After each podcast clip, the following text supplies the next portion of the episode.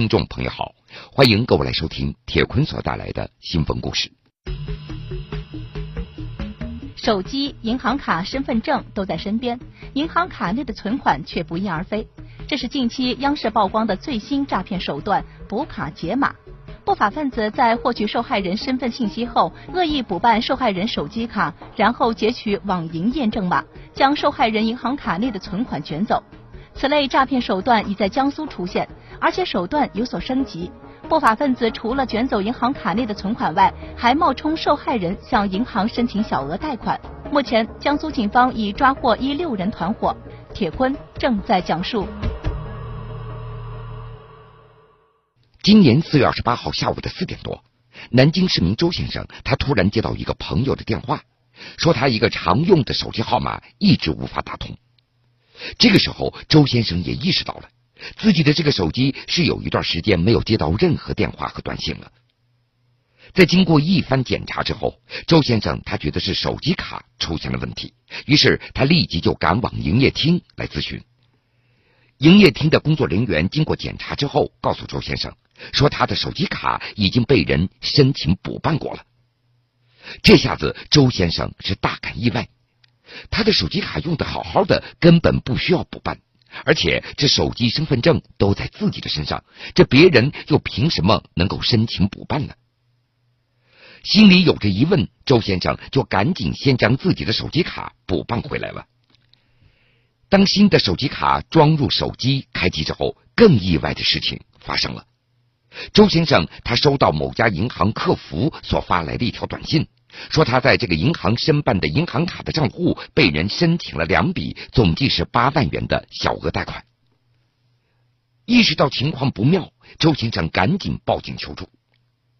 南京玄武公安分局锁金村派出所，在接到报案之后，立即展开调查。当民警将周先生的银行卡冻结的时候，发现他卡内的八万元的贷款早就被人给转走了。经过调查之后，民警也发现。嫌疑人手持一张伪造的身份证，补办了周先生的手机卡。这个身份证上的照片，那就是嫌疑人的；其他信息，那都是周先生本人的。民警分析，周先生遭遇的是一种新型的诈骗手段。这不法分子补办周先生的手机卡之后，截取网银的验证码，操作周先生的网银，并且还和银行沟通申办了贷款。这种小额的贷款放款的速度是非常快的。到了周先生的银行账户之后，很快就被转走了，然后被不法分子刷卡套现。经过进一步的侦查，四天之后，警方锁定了前去补办周先生手机卡的两名嫌疑人，其中一个人那是在江苏昆山打工的刘某。就在南京玄武警方加紧追查刘某等人行踪的时候，五月三号，同样的作案手段在昆山也出现了。当天下午的四点多，昆山市民文先生他发现自己的手机突然没有信号了。当时文先生他正在外地出差，一开始他还以为是信号不好，但是到了下午的五点多，这手机还是没有信号。后来他就以为是手机出了问题，于是将手机卡放到另外一个手机当中，结果发现仍然是没有信号。于是他立即拨打运营商客服电话来查询。和南京的那个周先生的遭遇是类似的，文先生的手机卡也被人在运营商营业厅申请补办了。文先生的手机还绑定了两张银行卡，他赶紧致电银行，但是已经来不及了。两张银行卡上总计十四万元早就被席卷一空了。昆山警方在接到报案之后，立即成立专案组展开侦查。同样，嫌疑人用于补办手机卡的身份证也是伪造的。除了照片之外，其他的那都是文先生的真实的身份信息。而更为夸张的是，当警方介入调查之后，这不法分子再次恶意补办了文先生的手机卡。这次他们开始向银行申请贷款，所幸文先生发现及时，又将手机卡给补办回来了。三天之后，专案组明确了嫌疑人的身份，其中一个人也正是南京玄武警方所追查的刘某。至此，这两起案件串并侦查。嫌疑人在补办手机卡之后，将文先生的银行卡里的资金给转走了，又在很短的时间内在不同的地方刷卡套现。由此，侦办此案的昆山市公安经侦大队的民警判断，应该有多名嫌疑人在结伙作案。由此，专案组也从两个方向入手：一方面追查补办手机卡的犯罪嫌疑人，而另外一方面通过提供套现服务的商家来追查其他嫌疑人。很快，一个五人团伙浮出了水面。刘某和张某这两个人主要负责补办手机卡。来自江西的莫氏兄弟两个主要负责刷卡套现，而他们几个人有一个共同的老板胡某。这个胡某有时也会参与到套现的行动中。五月七号，在明确五个人的身份行踪之后，昆山警方立即展开了抓捕，成功的将胡某、刘某、张某和莫氏兄弟给抓获。在犯罪嫌疑人的暂住地，警方破获了大量用于作案的假的身份证和银行卡。经过审讯，胡某他交代，他还有一个上线叫李某，受害人的身份信息、网银转账等操作，那都是李某所掌握的。五月十二号，李某也落网了。至此，这六个人的团伙全部落网，他们的组织架构也浮出了水面。六个人可以说分工明确，李某他是大老板，由他提供相关的信息。胡某是承办人，指挥底下的马仔刘某、张某和莫氏兄弟来具体实施补卡、套现等没有多少技术含量的业务。根据交代，李某等人自今年二月份开始作案，目前警方核实到的案件总共有四起，涉案金额三十多万元。在调查赃款流向的时候，民警发现李某这个团伙仅仅拿到赃款的三成。那么还有七成到了哪里呢？对此，李某交代，其实在他背后还有一个黑老大，但是对于这个人，他也是知之甚少。这得还要从李某入行而说起。根据李某的交代，去年年底他在玩游戏的时候，无意当中进入了一个名字叫做“信用卡扫卡”的 QQ 群，在这个群里，大家都在讨论补卡解码这个作案的手段。在其中潜伏了一段时间之后，李某也学会了这个作案的手法，于是他就想自己干。很快，他在 QQ 群当中结识了胡某，两人是一拍即合，结伙作案。胡某他本来就是在昆山打工的，于是他就招揽了工友刘某、张某和莫氏兄弟作为自己的手下，要实施补卡截取密码诈骗。首先要获取受害人的身份信息。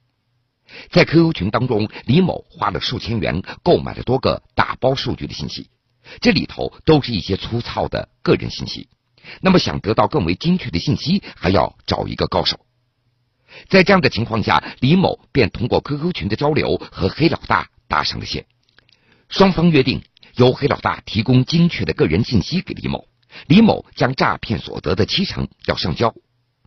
目前，警方正在对李某的上线黑老大进行追查，而李某等人则因为涉嫌信用卡诈骗罪被警方依法刑事拘留。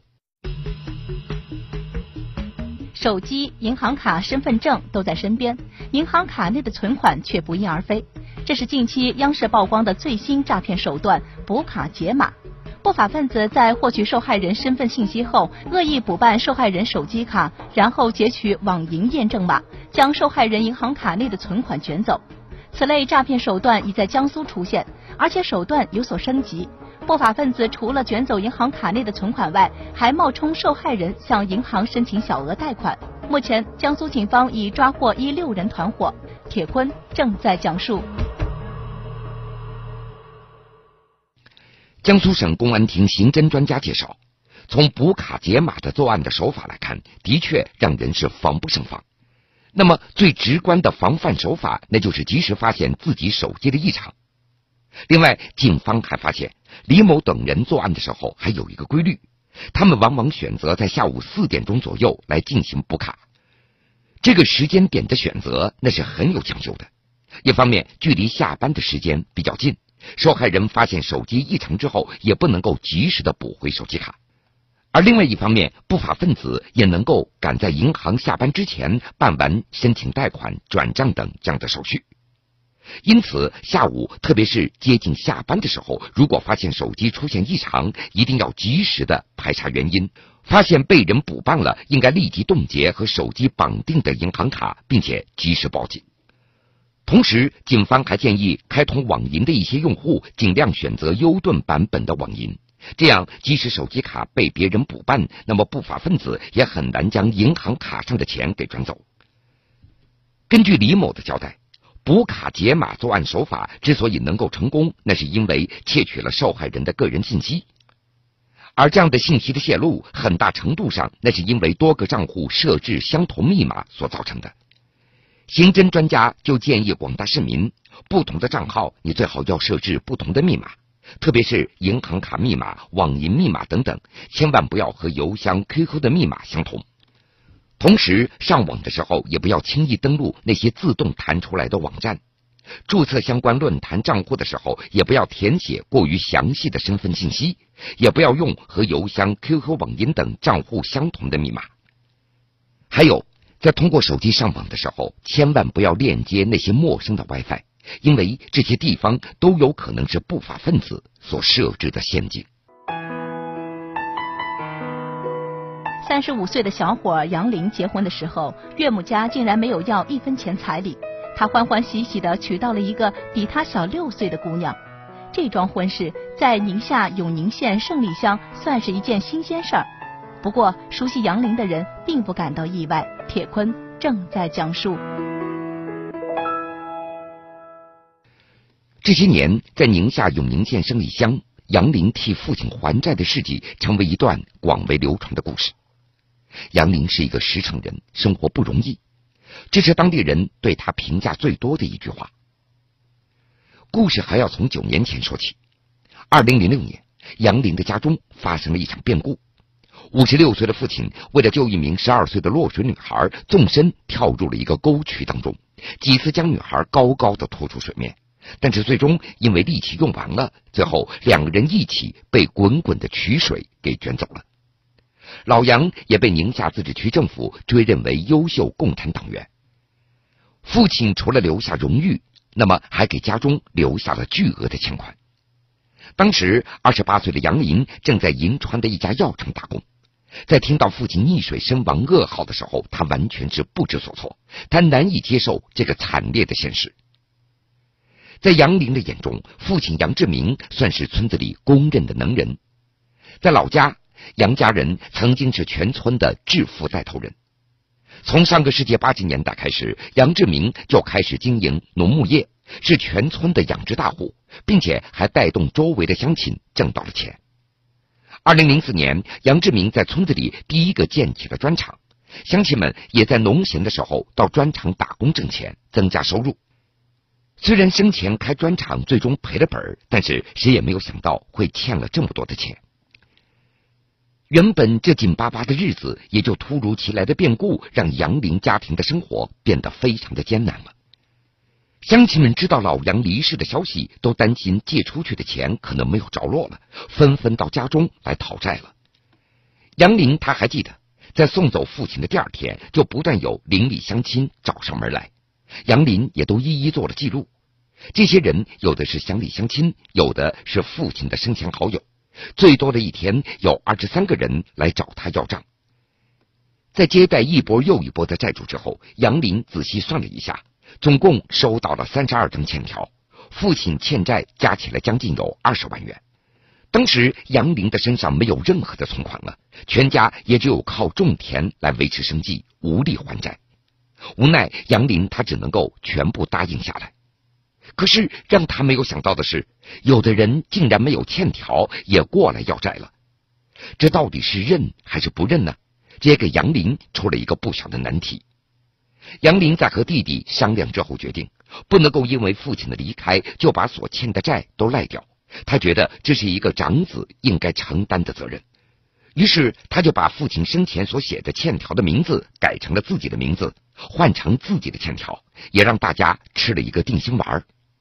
杨林说了：“有欠条的，我当然要还；那些没有欠条的人，如果没有欠他们的钱，他们也不会天天来找我的。那都是邻居，钱都是来之不易的，应该还上。”又不是你自己欠的钱，你认干什么呢？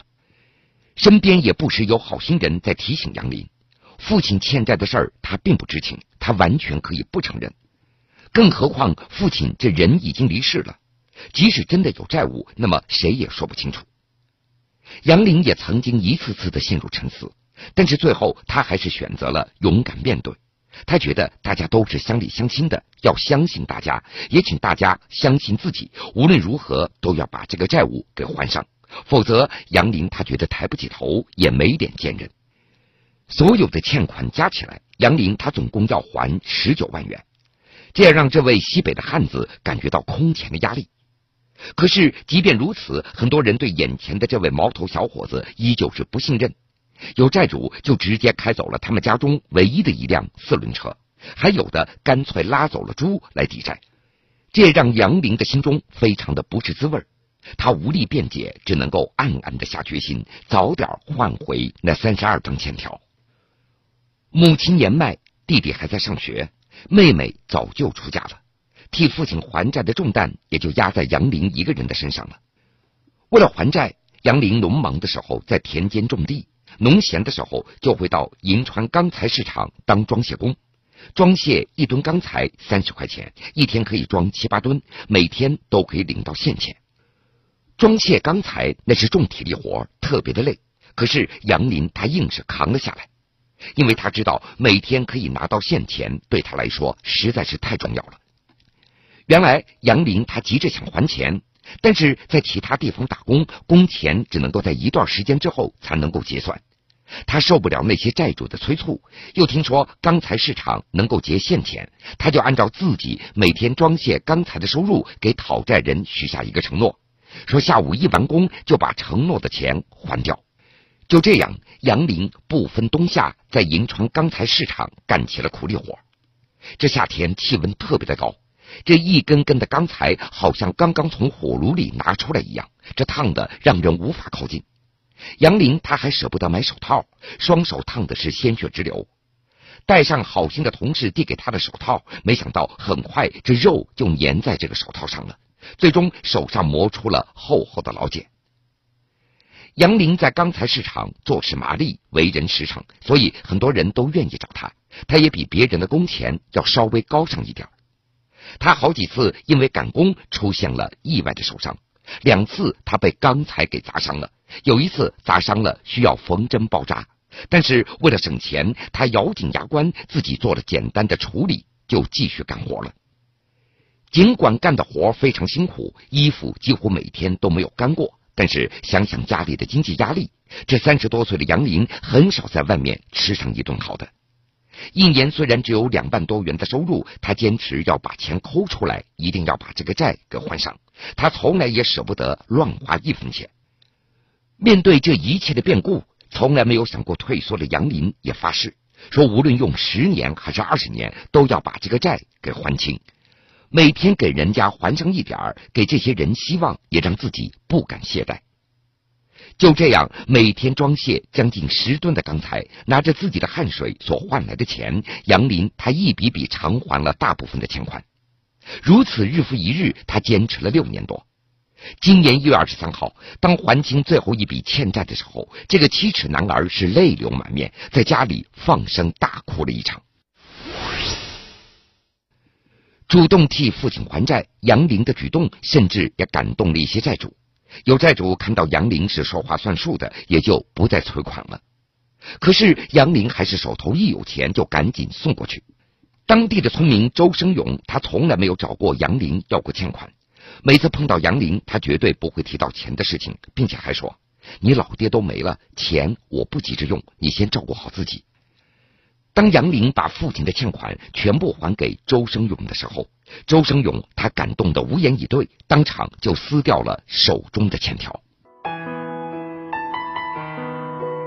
三十五岁的小伙杨林结婚的时候，岳母家竟然没有要一分钱彩礼，他欢欢喜喜的娶到了一个比他小六岁的姑娘。